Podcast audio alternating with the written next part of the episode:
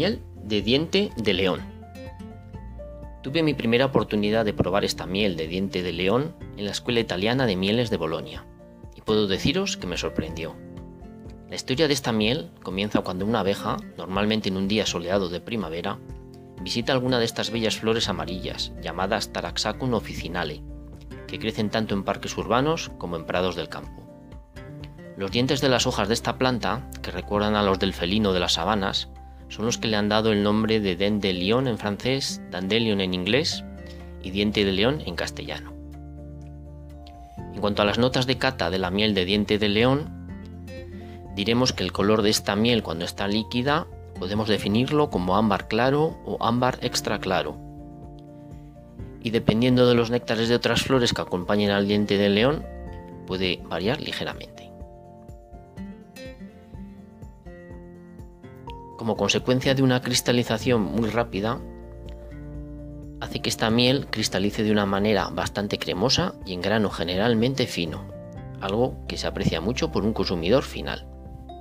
En nariz, la miel de diente de león sorprende con una intensidad entre media y alta, y podemos encontrar algunas de las notas que relatamos a continuación. A flor de manzanilla, a flores, a vinagre, animal establo, a pies olorosos, a vino cocido, a flores de diente de león secas, algo desagradable y amoniacal, como para no acordarse. Continuamos poniendo una cucharita con miel de diente de león en boca.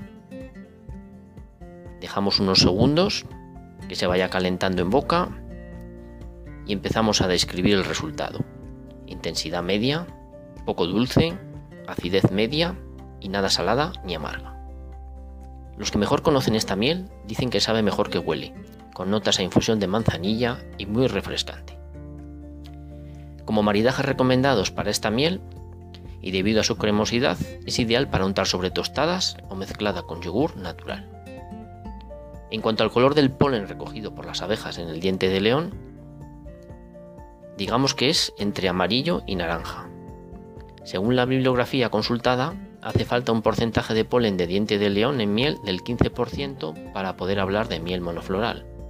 Pero no hay consenso. Otros autores consideran que a partir del 5% puede recibir la denominación de miel de diente de león.